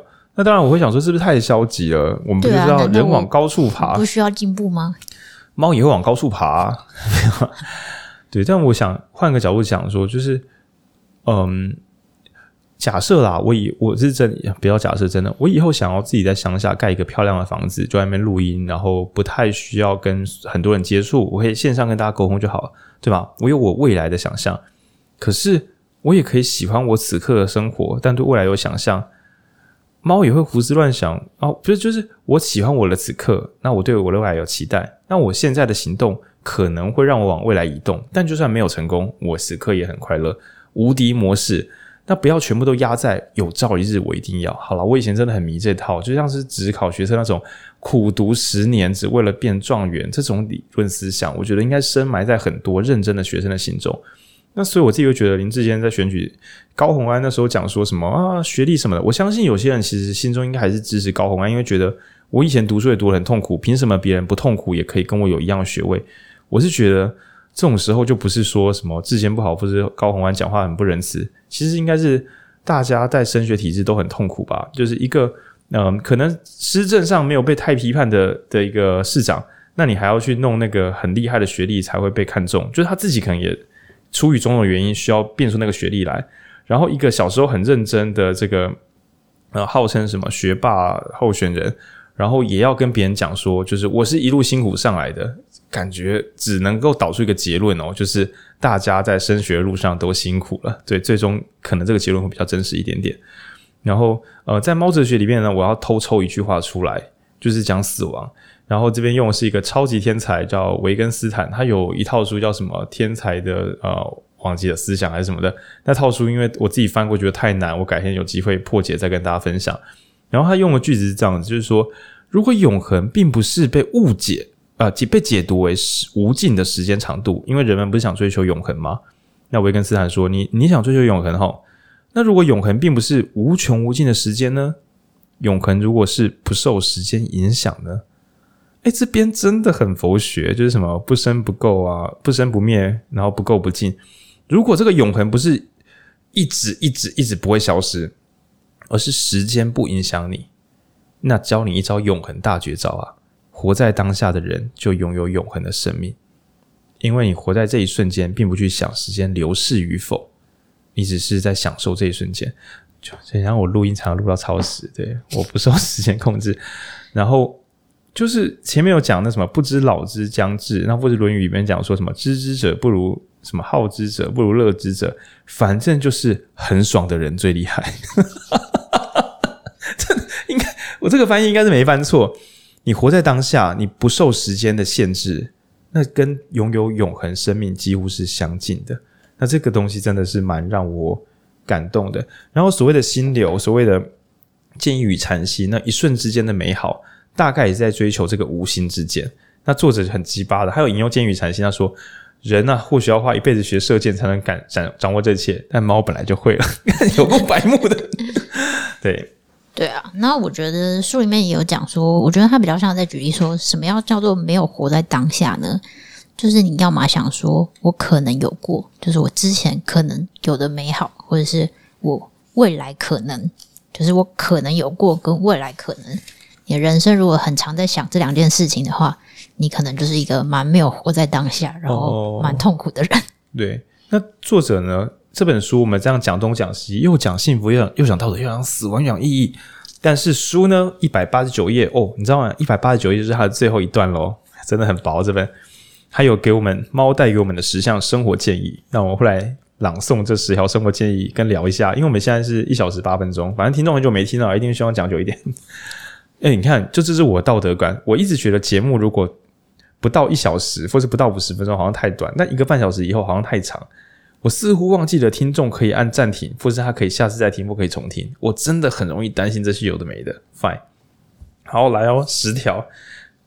第一条，绝对不要说服人类讲理。这边讲的是猫咪不要说服人类讲理啦，但其实他当然给我们投射就是人啊，不要随便想要说服别人。你为什么不讲道理？哎呀，这个如果那个人让你感到挫败，你就转身离开吧，因为你像猫咪就不会在那边。你为什么？猫咪离开。猫咪觉得你好烦。第二个第第第二条猫哲学叫做抱怨自己没有足够的时间，就是他觉得你就做你想做的事，你要么离开你不想做的事，要么做你想做的事。这样子你就有充足的时间。哎、欸，真的好白目，都已经没时间了，还在抱怨自己没时间。对，你要嘛就是你所谓的有时间，应该是要为了做某件幸福的事嘛，去做。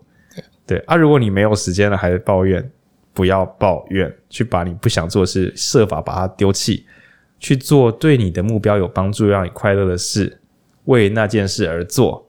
比如说，我想，我觉得录 podcast 很快乐，然后我想要好好录 podcast，那我就去好好的把书读好，去录。而且我为什么要录？是为了流量吗？为了赚到业配吗？不是，因为我觉得录 podcast 很有趣。只要这样做，你就有充足的时间。对，现在是我看一下我们的这个台湾时间，现在应该是三点多吧？对，两点两点四十四。但我觉得呢，人家说啊，你怎么可以晚上录 podcast，然后白天又……因为我想这样做，所以我觉得我还算有空。那我累，我会睡觉，就这么简单。第三点哦，第三点好难。第三点我我快学会了。不要在自己的痛苦当中寻找意义。那我们念原文哦。你如果不快乐，或许会在苦难中寻求慰藉。我现在这么痛苦，但它会让我成为一个更体谅他人的人啊 之类的。但这么做恐怕会把苦难变成你的人生意义。不，当听众们听得懂吗？你把苦难升华之后弄得不好，你就会追寻苦难了。作者说，不要对你的苦难产生依附情感。依附关系、依附情感，就是说你没有那个苦难，你好像会死一样。哦，好酸哦！不要对你的苦难产生依附情感，也要避开这么做的人。哎，我跟大家自首，我以前几乎是这样的人。就我爸妈的痛苦，让我觉得我要做一些很。二零一八选举的时候，我其实真的很痛苦。我虽然觉得他可能有社会价值，但我大多数是抱着一个我有这个可能性可以做这件事，我是抱着一个苦行的心在做这件事。啊，就做的蛮差的，因为我没办法，我。除了选举之外，我几乎没有为难自己过。我大多数都是做自己喜欢的事，然后做得很好，然后超负荷也，人家觉得超负荷，但其实我因为觉得很快乐，所以我就是没什么感觉，一直做。像什么半夜三点录音，一定会有人说：“天哪，半夜三点还要录音？你一定是不喜欢录音啦。半夜三点录音很困难吗？你半夜三点会看影集吗？会吗？就是这样而已，没什么。所以不要在自己的困苦、困痛苦之中寻求意义。天口内文君，你有在自己的痛苦中寻求意义过吗？没有哎、欸干，我真的巨巨不能勉强自己。我真的超擅长用痛苦，然后加压变成我的那个动力来源。以前啊，干，我觉得就是大家就刚刚讲像升学什么的，我猜华人在这方面可能比西方人更严重很多，就是刻苦耐劳啊、勤俭啊这些。中华式美德。我以前是读书是没有很痛苦，我只是觉得以后我会过很好生活，所以我现在读书，我是故意用。虽然他说什么不要想以后，可是我想以后实让我现在跑得很快，所以我觉得还好。但是我爸妈过世的时候，我确实做了很多我自己觉得很不舒服的事情来，嗯，怎么讲？来寻求意义。对，就说是讲说啊，他们过世也不错啊。其实没有，就蛮蛮蛮该痛苦时还是蛮痛苦的。然后我也觉得寻从痛苦中寻求意义，这好像是某一个之后我们来导那个活出意义来。他好像我不确定那本怎么讲，但是我想知道那个痛苦跟寻求意义。反正我们这边把它讲浅浅白一点啊，不要对自己的痛苦上瘾啊！你各位，你不要把痛苦讲的太有价值。就像不是说什么啊，感谢伤害过我的人，他让我不不要不要感谢他们，就是拍谢他们没有要教你什么，他们就是激发，很棒的是你哦，就这样。对，好，第四点，宁可对别人漠不关心。也不要觉得你必须爱他们。干啊！中枪我，这是一样，又是浩宁故事。因为文君根本就没有这些观念，我不得不自己讲自己，不然这集录不下去。这样就是我爸他过世嘛，所以我一直觉得我要当个好哥哥，没办法，因为这个这个执念，这个父母亲不在，我就要兄友弟恭的这个，我要把我爸妈做不到的事情做完，所以我必须要。可是我后来，我今年就决定把这件放松。我不知道浩君会不会听这集啊？这好尴尬。就是我忽然发现说，如果我是因为我爸妈过世，所以我一定要对我弟很好，这件事想起来蛮恶心的。这表示我本来没有想跟我弟相处，我是为了我爸妈跟他相处。但其实我跟他相处蛮开心的。但我为何还要加上一个我爸妈？干，关他们屁事？这件事情本身是不应该的。你可以想象，你跟你的另一半说：“我以前跟我的前女友们相处得很差，所以我现在好好爱你。”你这样说说看，你这样说说看，你这样说说看，看会不会把事情搞得很糟，对吧？就是你不能必须爱他们，那是出于你的直观直觉，你爱他们就是最棒的选择，而不是因为种种因素我必须爱你。这种话真的是很恶心。然后他说：“极少有什么理想比普世之爱更加有害。”哇，这句话下得好重！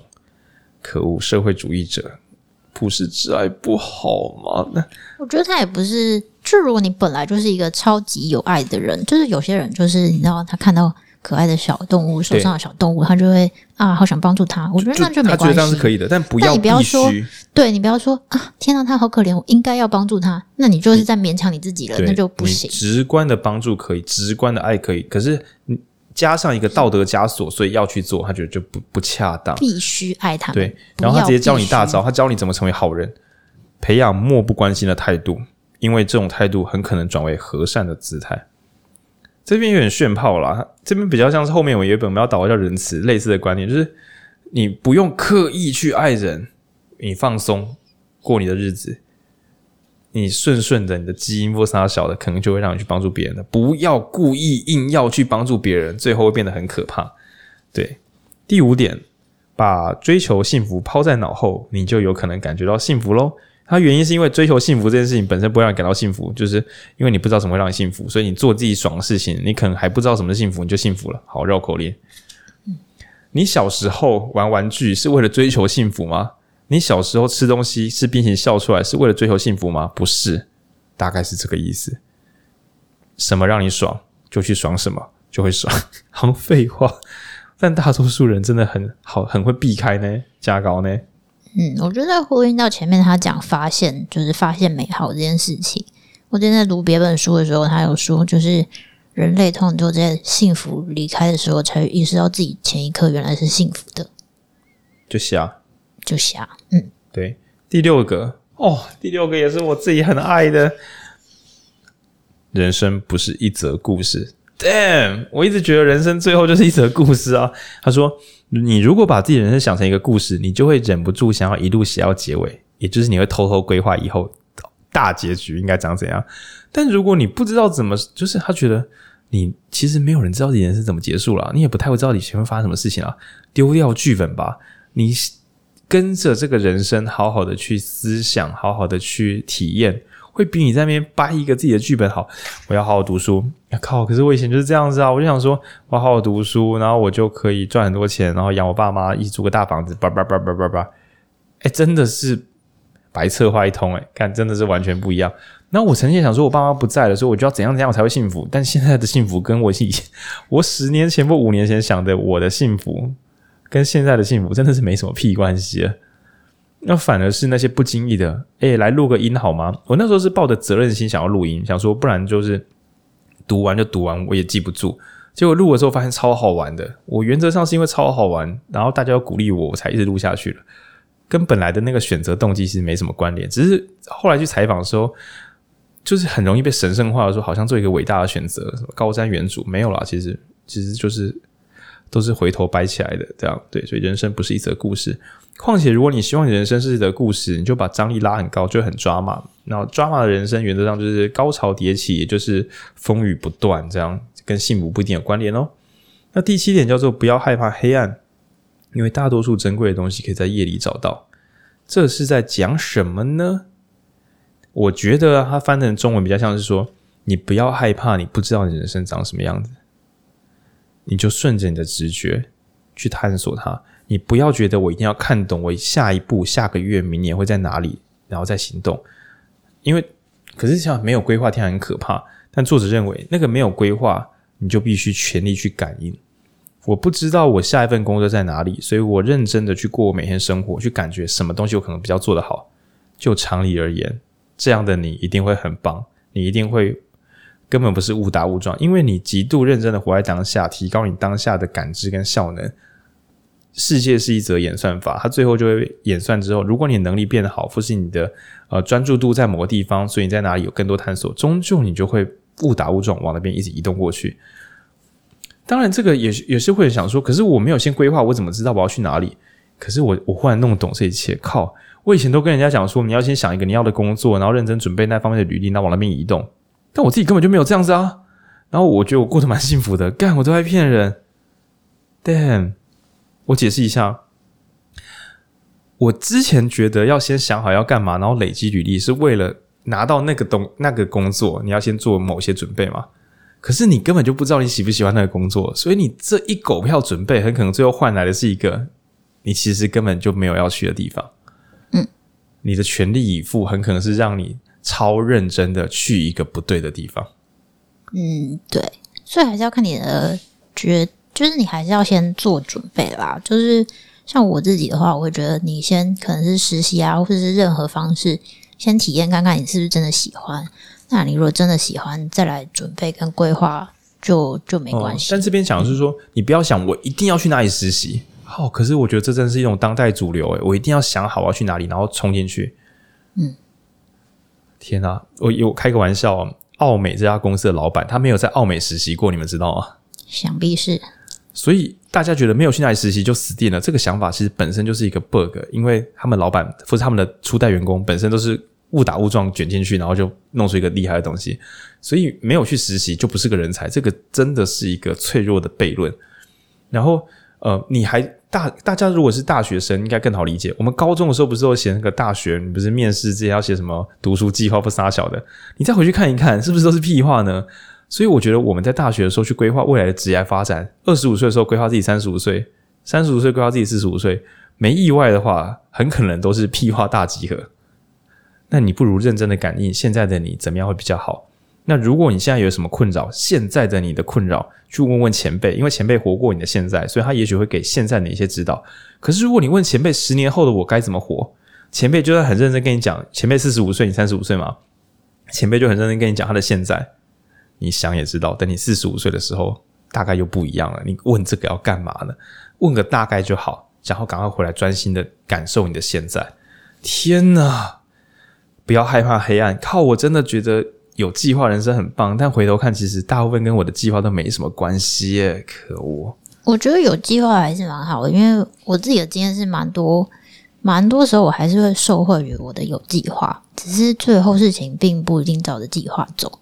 就是我有准备啊，或者我累积履历啊，只是他最后不是，就是最后他成功的样子跟本来想的不太一样啊。对对对对对对，嗯，天口内。然后第八个是哦。这个，这个我还算有在做，为了睡觉的乐趣而睡。来，我跟听众解释一下，我怕你们听不懂。我们之前讲为什么要睡觉的时候，讲的是什么？讲一堆理由嘛。为了让你变得对世界友善，对，大家可以听那集，那集蛮重要的。为什么要睡觉？那或者是说，呃，为了让你的大脑可以好好修复，成为有创造力的人。为了，为了，为了，为了让你有生产力。为了，为了，为了。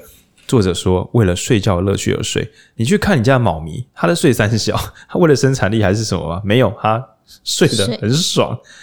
他说：“不要，不要，不要！为了醒来可以更认真工作而睡，好悲惨的生活方式。你要为了乐趣而睡，不要为了利润而睡。”作者甚至懒得解释。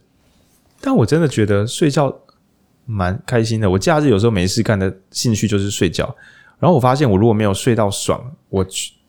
抱着责任心去读书，我的怎么讲？创造力其实真的是会掉。我不如就是睡爽爽爽爽睡，然后把睡觉当做一件有趣的事情，当做一个奖赏也好，当做一个乐趣也好。总之，不要把睡觉当做是一个工具。他觉得这样是非常悲惨不堪的。这一段呢，跟前面的猫哲学没有任何屁关系。我觉得他突然插进了一小段，我觉得有道理了。好，大家睡觉的时候不要再想。猫睡很多觉诶，睡一天要睡十几个小时。For fun。然后第九点呢？对于主动提议要让你幸福的人，一定要小心。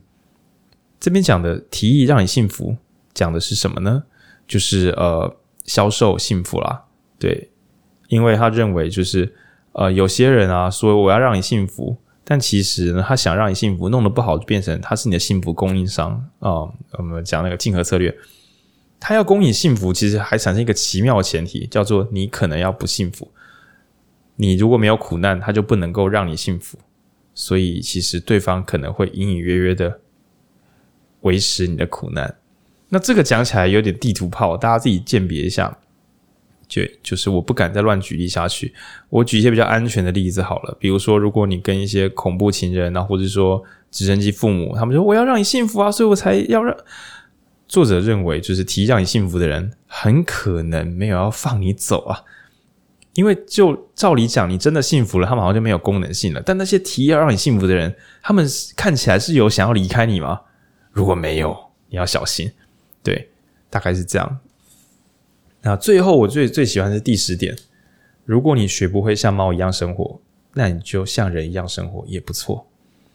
他讲说，像猫一样生活是不渴求生活外的事物，不要去找慰藉，每一瞬间都是慰藉。但是你可能受不了，你需要仪式，你需要。他说，你就如果你真的不能像猫一样，你就像人一样，有仪式的宗教让你感到安心。那如果你没有信仰呢？你就像个一般人一样，去浪漫的爱情，有兴奋有失望，去追寻钱，追寻野心，去追寻政治，去追寻新闻，这些东西。你只要去追寻东西，就会消除你的空虚感。当然，作者认可能认为猫哲学是不错的，可是为了猫哲学，你为了产生那个空灵感，没有空灵，反而产生的是空虚，这样也没有比较爽。如果你还不能猫哲学，那你至少要回到你本来还不错的生活。对，哦，这个真的是很优雅。然后，猫咪哲学家不会叫你要寻求智慧。但是呢，如果你真的没办法像猫咪一样，那你就让变化无常的幻象的满足，先充实自己的生命吧。我觉得这段没有酸哦，他不是在说，那你去看那些烂新闻吧？不是，不是，不是。如果你还不能够不看那些东西，那你就先看，直到你不想看，那我们就不要再看。那对，然后死亡的恐惧，如果真的让你受不了，你就恐惧死去吧。如果你想要渴求平静，你反而会很动荡。那你不如就回到你这个本来的世界，也许很愚蠢。你先拥抱它吧。你偶尔会想要回归自己，但是反正就是自然，设法自然，寻求意义，就跟追寻幸福快乐，那是一种让人分心的活动。然后最后，最后，最后，作者在前面跟大家炮轰了一整本之后，最后留下一个，我真的在读阅读时，我有稍微流一滴小眼泪在我眼眶里面。他说。他前面讲说，寻求意义跟寻求幸福都是分心啊！你根本就没有，你没有感受意义，你没有感受幸福啊！你在寻求意义，你在追寻幸福啊，那是分心啊，朋友。他说，生命的意义就是一个触碰，一道香气，其来到出于偶然，在你注意到之前就已消失无踪。我读这一个小句子的时候，有起点鸡皮疙瘩，就觉得干。就是偶然在读某个作品，在吃一个好吃的点心，在跟朋友聊天，然后在跟重要的人相处的某一瞬间，你忽然觉得好幸福。就在你感觉到这一瞬间，这一瞬间刚刚消失。那我们要做的似乎是更认真的、小小的贪心的，再让这些时间再出现一次，再出现一次。那要靠的不是运气，而是认真的感知它。认真的把身边所有每一刻你以后会怀念的东西，在此刻就先把它捕捉下来，并且不要去想说我要永远记得这一刻，讲的好像你一辈子都不会再幸福一样。你不要去记得你现在这一刻，你去感受你的下一刻。你可以说这是贪心，对，也没关系，就是不要想要留存过去的最美好瞬间，对，因为你下一瞬间也会很美好哦。那你每一瞬间都把它捕捉下来，原则上你就是趋近拥有永恒生命。跟许多人终其一生只有一两段故事可以说不一样，你每一瞬间都是最美好的，你连分享都懒得分享，因为你忙着去体验它。对，那我觉得很有道理。那当然，你我还是可以功利的说，如果你想成为很厉害的人，你想成为什么恒毅力啊、心流啊，我觉得大概都是这一套。你如何能够在每一瞬间的别人觉得很痛苦的努力，但你却玩得不亦乐乎？那就真实世界的能力来讲，又有多少人可以超越你这样子的无限的人呢？对，我是这样想象的。那即使你没有成为什么社会所认可的你，试着想想看，每一瞬间都非常陶醉、非常幸福的你，就又有什么比这个更好呢？对，这大概是《猫哲学》这本我感受到的东西。嗯，那我觉得这本就是非常适合，如果你。啊、呃，总是想太多，而且你因为你的你感觉，你稍微感觉你的想太多，有点让你无法前进，或者是你很困扰等等。我觉得很适合读这本《猫哲学》。就我觉得刚刚讲的就是心流啊，恒毅力，那比较像是我觉得是你实践了猫哲学之后的一种进阶应用。但是如果呃，我会更推荐给如果你现在嗯、呃、正正在。自寻烦恼，正在为了追求幸福而烦恼，正在为了是非对错而烦恼，正在为了成为永恒的人正在为了逃避死亡而烦恼，正在为了追求意义而烦恼。这本就是想要一口气扫空说，说猫咪没有这样，猫咪没有你们那些烦恼，要不要来猫咪一下？对，那也可以诚挚的推荐，直接养猫咪。啊、呃，如果你有严重过敏就算了，此外，直接养猫咪真的是猫咪改变你的一生。嗯，比看猫哲学还有用。我们在周三读书会的时候，就是浩宁有讲到说，就是我们自己养猫的感觉是，猫咪的快乐是非常直观的。就是我们刚刚一开始有提到说。猫只相信它闻得到、碰得到的东西。那我觉得很多时候好像很难想象自己，我说身为人的自己，快乐是直观的，是一件怎么样的事情？在大多数人生中，嗯，当然你有可能是，比方说是，我觉得比较比较容易理解，可能是比方说吃大餐的时候啊，或者是出去玩的时候啊，出国旅行、搭飞机的时候，这种可能。会是蛮快乐的，特别的，特别的时候才感觉到快乐。但其实它并不是特别，而只是因为它比较稀有，所以你比较认真的感受它。哦，对，是解析度上升。对，是解析度上升。对，所以它，我觉得就是很多时候你就是持续的。我觉得像我我自己刚呃九月初的时候刚出国回来，然后我就觉得还是因为 两年都没出国，真的是有点久。虽然是去出公差，但还是会回来的时候还是会觉得说啊，出国的那种感官的。就是打开的感觉，要是能够在生活中一直保持着，应该就是也不是有时候出国就会想说啊，台湾怎怎么差，那里不好，这里不好之类的。但我觉得也不是，只是你没有在日常在台湾的日常生活中去用那样的方式去看待这个世界。没错，你可以去看外国人在台湾的 YouTuber，就会在感受到台湾的美好。对，就是感官打不开了。哦，然后如果你非得要很特意的情况的话，麻烦就在你要不断的寻求刺激，才可以一直觉得很幸福。但是颜回也有说，就是一簞食一瓢饮，回也不该其乐。那真正的高手应该是平常吃早，诶，其实我吃早餐时真的很容易开心啊。就你吃一个每天都在吃的早餐，你还觉得开心。然后你去饮水机倒一杯水喝的时候，觉得看真好喝。诶，我家里是因为去年换了滤水器，我真的觉得水很好喝。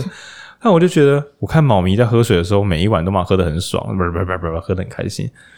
对，然后不要因为说啊，好漂亮的家具哦，真想买，就 IG 上看到那种丹麦家具，对，我有在看，我也很喜欢。但不能因为看那个东西，使得你使用自己的日常家具竟然不快乐。靠，你的追寻使得你此刻变成一场苦难，到底在搞什么？对，然后这种追寻变苦难，一定会被无穷无尽的消费主义。你买了你喜欢的东西，你要看到更好的东西，你每一瞬间的现在都是悲惨不堪。那为什么要把生活形态变成那个样子？然后，呃，看到一些很厉害的，像现在的我怎么这么烂啊？能够让自己变好一点点，有那个一点点进步的可能，然后还有尝试的机会。就是，哎呀，反正我很会找借口安慰自己，说现在自己很棒。那这套真的是还蛮有帮助的。那只是我觉得猫哲学更直观的去设法让你一切都解脱。对，然后如果啊、呃、有兴趣的朋友，真的是欢迎啊、如果对哲学很有兴趣的，也可以买这本，因为我觉得他把哲学整理成幸福啊、道德啊、死亡，还有讲爱啊那一章，我真的觉得有点混乱。这样，幸福、道德、死亡、意义这些大命题，等于说你可以从这本去，像是一种哲学的小入门书一样。对啊，然后不管是对于读懂哲学书，那或者是说你想要摆脱哲学追求幸福，觉得都还算是有帮助。然后封面插图也很可爱。那如果有养猫的人，也可以拿这个借口，好好把这本书看完之后，再去推荐别的朋友养猫，我觉得都是很棒的。那希望我们几周内也可以就是在家录音。我之前不敢在家录，是觉得我设备都放在录音室这边，就是地下室这边，回家录可能会音质下降。但想想就是随便啦，对。在家录才有贝贝啊，那下次我们就找一集再回去录贝贝特别节目吧。那总之很高兴在这两三个两个月来，让我们听到不管是私下的后台传讯息，那或是公然的在 Apple Podcast 上面跟我们说，你最近最近都在办活动，比较没有空录 Podcast，真可惜。好啦，我知道这是爱啦，跟你闹着玩这样。那感谢大家还想要听到我们声音，那也很感谢。怀念我们但没有传讯息过来的人，就是你可能怕说，哎、这样好像给压力或什么的。那总之，所有现在听得到听众，就是万分感谢。嗯，那我们会继续录节目，这样。那我们在这一两周会有个小夜配，就是如果十月到十一月有想要参加我们之前有导读工作坊，那我们会试出一波今年最后一期的导读工作坊，那跟前面的不一样，这题是免费，但是是用甄选的。那更多的讯息，我们会在这一两周内公，应该是一周啦，一周内会公布给大家。然后也期待大家可以就是一起来读读书，然后聊聊天，这样，嗯，然后就呃感谢大家，然后感谢有可以录音的每一瞬间，耶！拜拜，我们要去吃宵夜了，放给他胖，拜拜，拜喵，拜拜。